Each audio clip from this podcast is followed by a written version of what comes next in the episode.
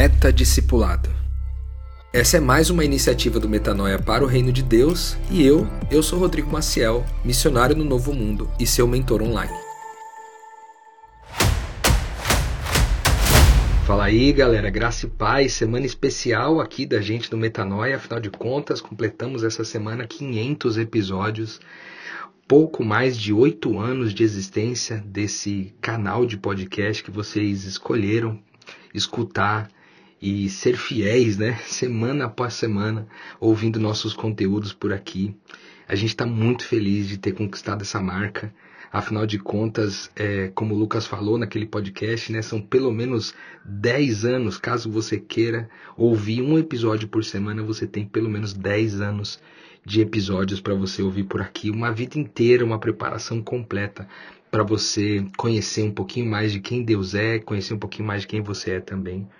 E nesse quadro Meta Discipulado que a gente escolheu compartilhar com vocês todo sábado, durante alguns sábados, nós ainda não sabemos com precisão quantos episódios vai ser, mas o plano é que a gente fique por aqui por bastante tempo para que você possa conhecer um pouquinho mais é, os bastidores desse mundo dos discípulos e quem sabe conhecendo um pouco mais, entrando um pouco mais de cabeça, você consiga compreender um pouquinho mais do que, que essa vida significa e talvez se você decidiu em algum momento viver isso, né, você vai ter conteúdo aqui de sobra para poder você entrar de cabeça nesse mundo com conhecimento, com sabedoria, tendo já conhecido um pouquinho do que outras pessoas já viveram nisso daí. No caso, com a minha experiência, com a experiência das pessoas que caminham comigo, dos discípulos que eu já treinei, de missionários que eu já formei, eu quero trazer para você todo esse conteúdo. Você sabe que a gente está numa série dentro desse quadro que é falando sobre a mensagem, né? São, são três mensagens, é, três episódios falando sobre três faces dessa mensagem. Na semana passada a gente falou sobre graça, né? A gente falou sobre a importância de conhecer a graça de Deus e que passa necessariamente por entender que nós somos pecadores de 24 horas por dia, 7 dias por semana é, 60 minutos por hora. E isso não vai mudar, né? Até aquele último dia de Jesus, isso não vai mudar. E também a segunda face da graça é entender que Deus nos perdoou de tudo que a gente fez, de tudo que a gente faz e de tudo que a gente ainda vai fazer e todas as implicações que isso tem. Se você não ouviu essa mensagem, eu sugiro que você volte no episódio do Meta Discipulado de número 8 e lá você vai encontrar essa mensagem com um pouquinho mais de precisão, certo? Hoje a gente vai falar nessa segunda face dessa mensagem que é a identidade. Cara, uma vez que a gente entendeu que a gente foi amado demais por Deus, a gente entendeu que o amor dele transcende o nosso comportamento, que ele não nos escolhe pelo nosso comportamento, mas por quem ele diz que nós somos. Agora a gente vai conhecer em Cristo um, uma segunda face dessa mensagem que é extremamente importante. Cara, a gente fala muito sobre essa segunda face aqui no Metanoia. É, tem infinitos episódios aqui infinitas séries que eu poderia indicar para você aqui. A série do Desejado, Amado, Eterno e Herdeiro. É a série que foi feita em Curitiba, né? Que é que quem você pensa que é. É a série O que Cristo oferece, Ele é. Todas essas séries elas são na direção de mostrar a sua identidade para que você conheça quem você é e você possa, tendo conhecido quem você é, você possa libertar libertar-se das, das barreiras, das escravidões e das opressões para poder então assumir essa nova identidade. Essa identidade que é a sua identidade original, mas que muitas vezes é novo, porque de fato você nunca tinha ouvido falar disso, certo? Então vamos lá. É, lembrando que a função dos discípulos, a profissão de discípulo, nada mais é do que dedicar a vida em aprender a ser Jesus, beleza? Dedicar a vida em aprender a ser Ele. E, tem, e a, dedicar a vida em aprender a ser Ele nada mais é do que dedicar a vida em aprender a ser você. Porque nós vamos conhecer aqui juntos que essa identidade ela é comum entre Jesus e nós.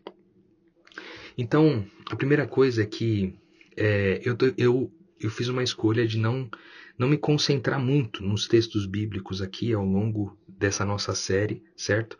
Porque a gente já fez muitas, muitas referências teológicas nessas outras séries que eu citei para vocês, aqui dentro do Metanoia mesmo.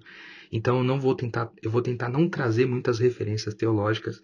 Se você quiser mais profundidade nisso, você pode recorrer a essas séries que eu falei, que lá tem bastante texto bíblico para isso, certo? Aqui a ideia é a gente tentar fazer uma, uma troca de ideia prática para a gente poder entrar de cabeça nesse conteúdo sem se preocupar tanto né, com a questão é, da, da teologia aí, que afinal de contas já está registrada em outras frentes. Mas, Rodrigão, que face é essa da mensagem de Jesus, mano, que parece não estar tá em lugar nenhum? Como é que é que Jesus vem ensinar uma identidade para essa galera? Como é que é que Jesus vem ensinar uma identidade para esses discípulos? O que, que ele vem ensinar para esses caras? Então, aqui está um princípio espiritual muito importante que os discípulos vão aprender ao longo da sua jornada, mas basicamente é conhecer que tudo o que Jesus é, nós somos. Inclusive, nós chamamos isso aqui de o crivo do Cristo no nosso movimento, que é basicamente toda vez que você tem dúvidas a respeito do que você é, você pergunta, mas Jesus é isso? Porque se Jesus for, você é exatamente aquilo que Cristo é. E se ele não for, você também descarta, né? E não, não se atenta a isso, não se apega a isso, porque se não é Cristo, não é você, certo?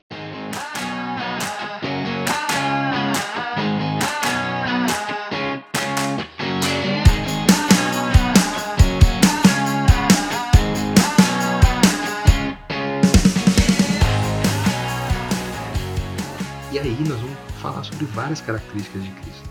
Né? A primeira de, delas é que ele é alguém que é 100% homem e 100% Deus. E essa aqui já tem uma grande diferença.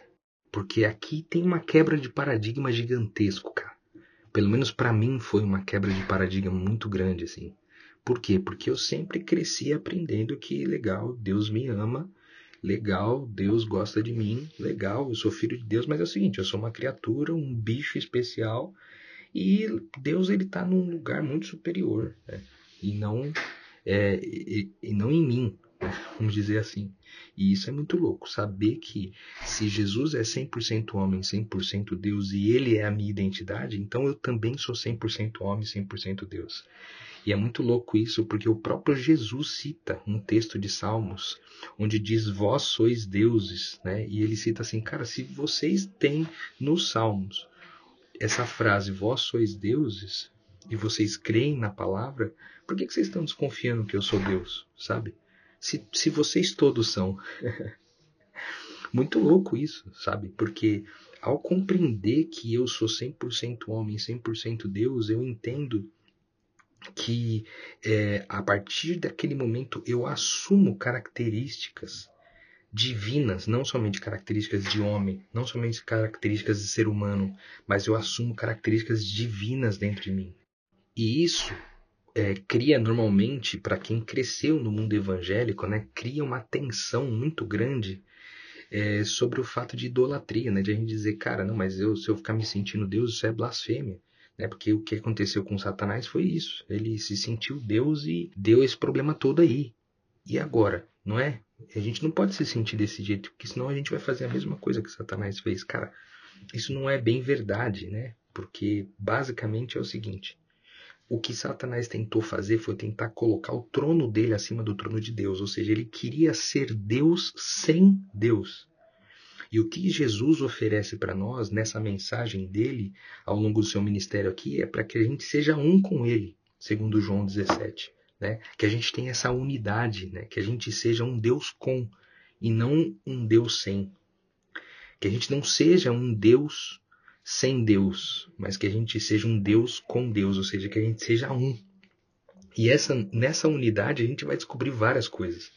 A gente vai descobrir, por exemplo, que é, nessa identidade, então nós somos filhos de Deus, de forma que é, a gente poderia usar a metáfora de um DNA espiritual. É, esse DNA espiritual traz características que são maravilhosas do próprio Deus para a nossa vida. Como, por exemplo, o fato de que Jesus ele era alguém desejado. Nós temos uma série aqui que é o Desejados, Amados, Eternos e Herdeiros, né? A gente gastou um tempo aqui falando sobre isso. Se você quiser voltar lá para você ouvir com detalhes, né? Cada uma delas é só pesquisar aí no seu na sua busca do Spotify, você vai encontrar aí a nossa série é, de desejados amados eternos e herdeiros, certo? Mas basicamente, resumindo aqui, Jesus foi desejado para estar nesse mundo, Jesus foi desejado na eternidade. Ele não está aqui por acaso, né? E por, por conta disso, nós também somos desejados, porque nós somos quem ele é. Jesus também foi amado, né? Deus falou para ele assim ali quando ele foi batizado, ele falou assim: "Cara, esse é meu filho amado em quem eu tenho prazer". Então, mesma coisa que Deus disse para ele, Deus diz a seu respeito: "Você é filho amado de Deus em quem ele tem prazer". Também vai falar que Jesus ele é eterno, né? E porque ele é eterno, nós também somos eternos. Ele é herdeiro de todas as coisas, e porque ele é herdeiro, nós também somos co-herdeiros com ele. Tudo isso está escrito na Bíblia. Se você quiser procurar, só pesquisa aí esses termos que eu estou usando aqui e joga no Google que você vai descobrir isso aí. Nós também somos livres, porque ele é livre, nós também somos livres. Nós é, participamos é, nessa identidade junto com, com Jesus, a gente participa também é, de uma forma é, do espírito da coisa, do motivo que leva Jesus a fazer o que faz. Né? Ele é o sacrifício, a entrega e a oferta em favor de seus irmãos, ou seja, é, ele é aquele que, segundo Efésios 5, né, ele dá a vida pelas pessoas. Isso é uma característica divina. Né? Às vezes a gente fica com pudor de participar de quem Deus é, porque a gente só pensa que a gente quer ser Deus por causa do poder que ele tem, do poder de transformar a realidade, sabe? Do poder de transformar a, a, a pedra em pão, de transformar a água em vinho, né? de, de me tornar próspero, e quando que, na verdade, há coisas muito mais profundas nessa identidade do que meramente a capacidade, o poder, né, o desempenho. E a principal delas é isso, esse espírito de serviço, né? essa capacidade de servir. Nós sim temos poder de transformar a realidade e por isso Deus nos fez de forma criativa. Mas é, esse espírito de sacrifício, entrega e oferta vai permear todo o processo, inclusive o processo de criar. Né? E aí as escrituras vão dizer que ele é rei, porque ele é rei, então nós somos reis. Vai dizer que ele é servo, então nós também somos servos uns dos outros. Vai dizer que ele é sacerdote, então nós somos sacerdotes também dos nossos irmãos. Vai dizer que ele é maduro, e aí nós também participamos dessa mesma maturidade, entende? Ou seja, todas essas características estão em Cristo. Mas, pô, Rodrigo, por que, que isso é importante?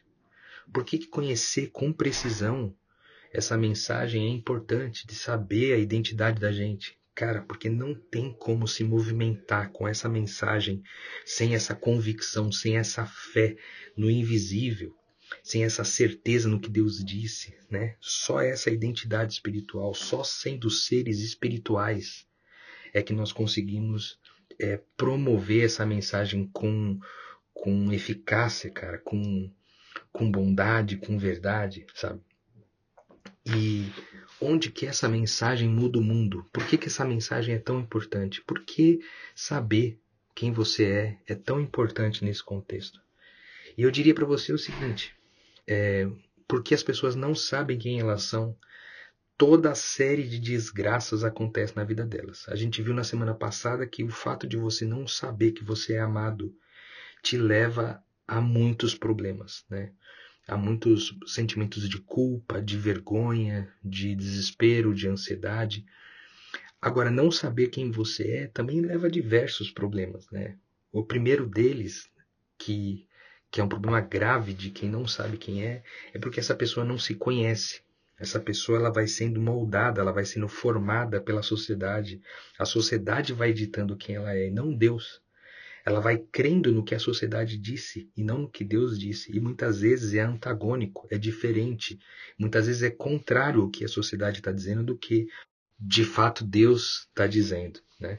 Então, essa, essa ignorância em relação a quem se é, que eu acredito sinceramente que o inimigo das nossas almas ele está ocupado plenamente ocupado em cegar você em relação a essa identidade, para que você, uma vez moldado por outros sistemas, você caia em todo tipo de, de sentimento ruim, de emoção tóxica que te atrasa no processo de conhecer quem Deus é, te, te deixa lento né, nesse processo.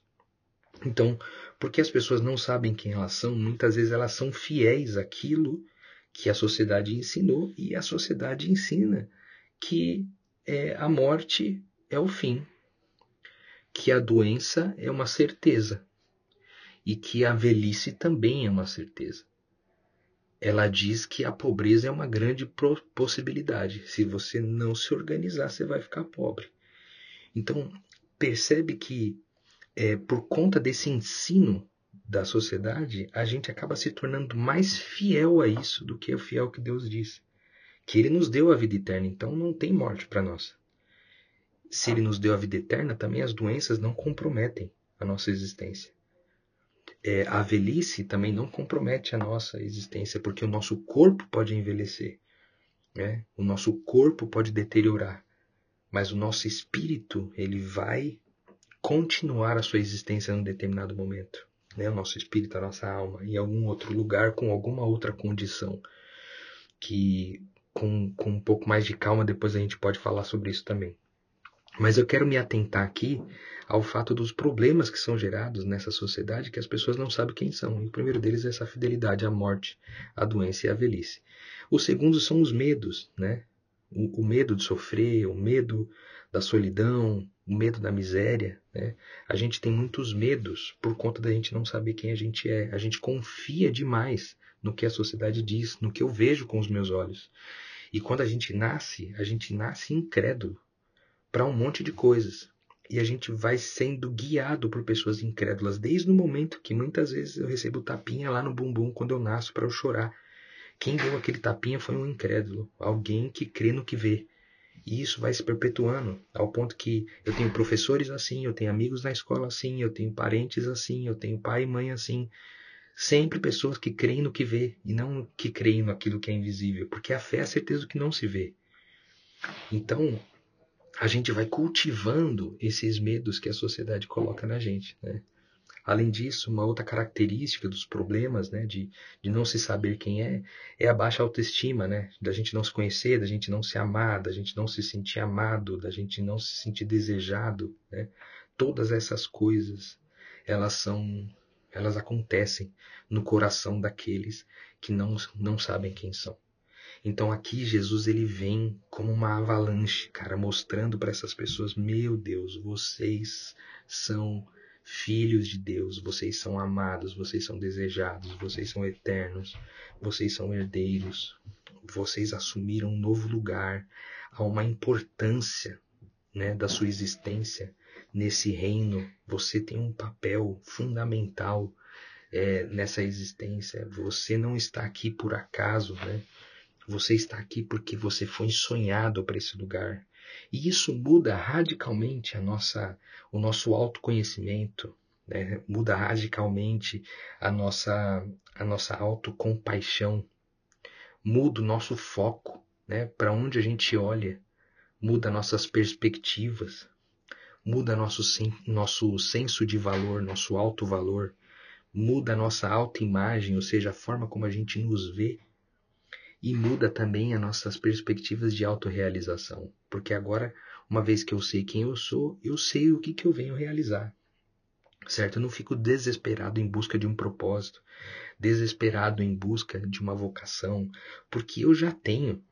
Eu vim para essa existência como um ser espiritual para poder já desenvolver uma vida de quem é espiritual, certo? Então, percebe que nessa segunda face da mensagem, que é a face da identidade, quantos problemas sociais a gente consegue resolver só da gente entender quem nós somos. Então, na semana passada, a gente viu que muitos problemas do mundo podem ser resolvidos com o fato da gente entender que nós somos amados. E agora, a gente está entendendo que muitos outros problemas do mundo podem ser resolvidos por a gente entender quem a gente é. Cara, isso é sensacional. É sensacional porque isso isso muda tudo. E eu vou dizer para vocês assim como um testemunho pessoal mesmo, cara, isso mudou a minha vida, né? Porque quando eu entendi a minha identidade, a minha vida tomou um outro sentido, ela foi ressignificada, sabe? Porque essas coisas todas que me perseguiam, essas emoções tóxicas, esses sentimentos ruins, essa falta de perspectiva, esse desconhecimento a respeito de mim mesmo, aquilo me afundava cada vez mais, meu. E aí eu buscava a minha identidade em várias outras coisas. Por exemplo, durante muitos anos eu busquei a minha identidade na prosperidade financeira. Eu tinha que eh, eu queria ser confundido, eu queria ser identificado, na verdade, não confundido. Eu queria ser identificado como um cara rico, como um cara bem-sucedido, como um empresário de sucesso. E eu dei a minha vida por isso aí. E eu fui entregando, fui entregando, fui entregando, fui entregando. E aí, cara, eu perdi muitos anos da minha vida construindo um Rodrigo empreendedor que, embora né, fosse um, um trabalho digno, eu diria, não representava quem eu era de fato. E eu não estou dizendo com isso aqui que ninguém que é empresário né, é, é um filho de Deus, muito pelo contrário. Né? Há filhos de Deus em todos os lugares, porque essa é a nossa identidade, certo?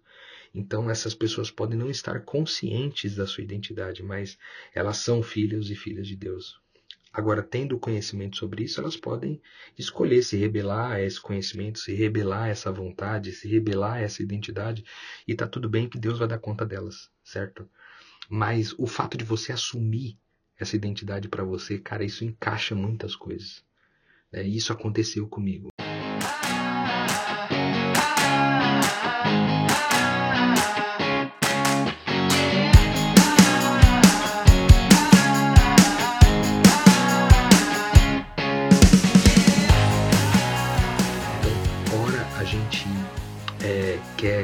Colocar nossa identidade na nossa função, na nossa profissão, ao dizer que eu sou engenheiro, eu sou médico, eu sou é, mãe, eu sou, eu sou pai de fulano, ciclano, e sempre a gente atribui o ser a coisas que Cristo não é.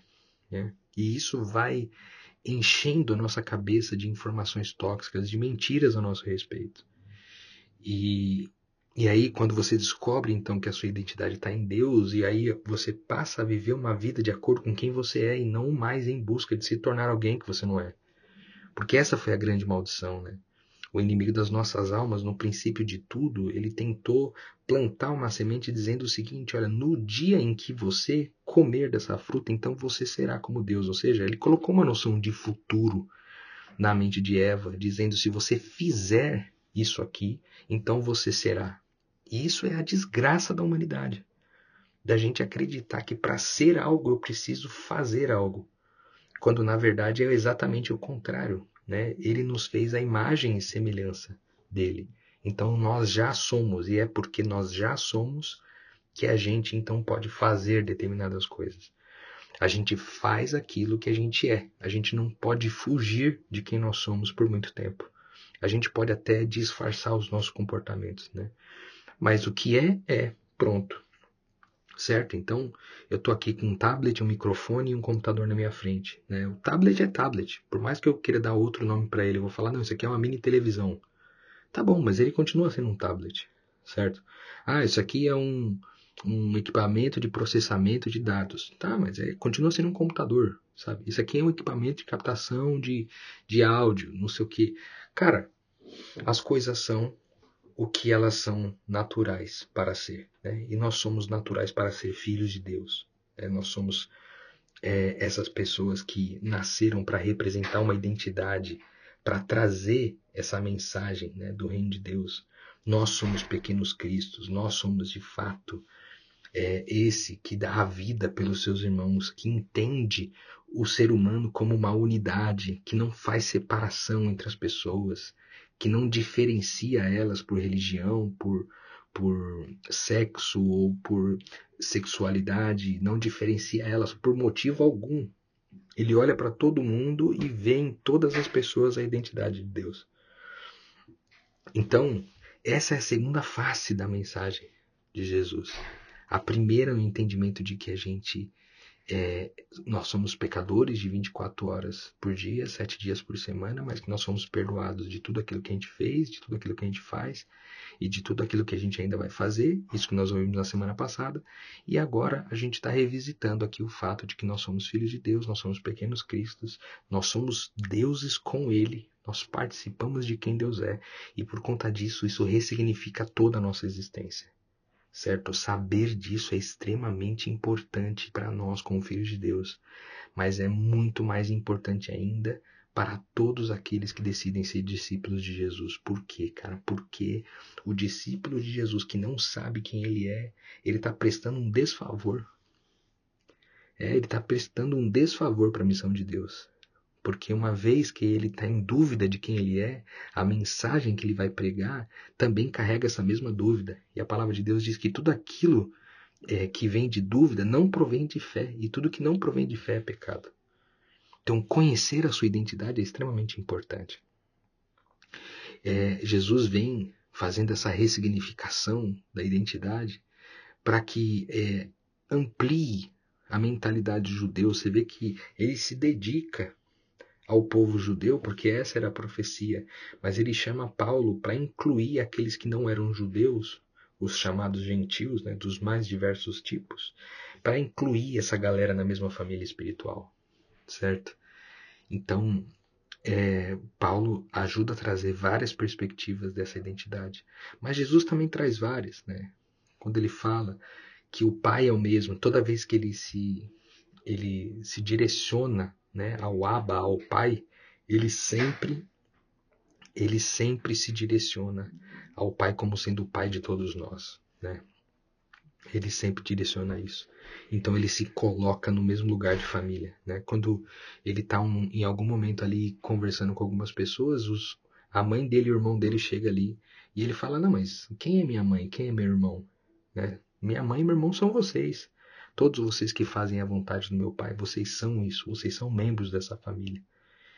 Entendeu? Então Jesus ele, ele vai trazendo várias referências para nós, para nós entendermos essa relação com Deus como Pai e uma vez entendendo ele, chamando ele de pai, a gente possa então entrar nessa lógica de dependência, não uma dependência é, que não é saudável, né? Mas uma dependência saudável do ponto de vista de maturidade, né? Com Deus que é nós não não vamos esperar que ele faça tudo por nós, mas nós vamos cooperar com ele na direção de criar novas realidades, porque ele nos deu essa condição certo? Então essa é a segunda face da mensagem de Jesus, certo? Nós temos muitos episódios aqui sobre isso. Praticamente, eu vou dizer uma coisa para você: essas três faces da mensagem que a gente está trazendo para vocês aqui na semana passada, hoje e na semana que vem, se você ouvir todos os episódios do Metanoia, sempre a gente vai estar tá direcionando de alguma forma ou de outra para que você compreenda isso. Essa mensagem que tem a ver com que você é amado, com que você é filho de Deus, você é um pequeno Cristo. E aí a mensagem da semana que vem que eu vou deixar de surpresa para você voltar no próximo sábado aqui, certo? Lembrando que meu objetivo aqui não era é, aprofundar demais essa mensagem, é, porque o nosso objetivo aqui não é descer profundo sobre uma coisa que nós já descemos. Mas o meu objetivo aqui é mostrar que se o discipulado, se o discípulo é uma profissão, é um ofício de aprender a ser quem Deus é, então que mensagem é essa? Né? Qual é a mensagem teórica e prática que ele vem trazer para nós? E aí a gente está aprendendo isso juntos, certo? A primeira entendendo que nós somos amados incondicionalmente e a segunda entendemos que nós somos filhos de Deus, 100% homens, 100% deuses, deuses com ele e não deuses sem ele. E isso define a nossa existência, certo? Isso muda o mundo, galera. Uma vez que eu domino essa mensagem, isso pode ressignificar todas as coisas, definitivamente para todos nós, certo? Eu espero que esse episódio tenha abençoado a sua vida, que essa mensagem tenha sido tão produtiva para você como tem sido para mim. E claro, se você quiser se aprofundar nisso, você pode recorrer a qualquer episódio do Metanoia, mas em especiais aquelas séries, em especial aquelas séries que eu informei no começo desse episódio, onde a gente fala muito mais profundamente sobre nossa identidade, certo?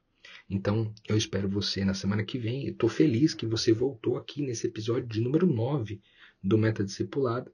Feliz também porque essa semana estamos comemorando 500 episódios e eu espero encontrar com você na semana que vem. Afinal de contas, o Metanoia é, continua é, oferecendo seus trabalhos dessa vez, ensinando os discípulos é, a como viver nessa vocação, nessa profissão, nesse ofício. Espero você. Até semana que vem.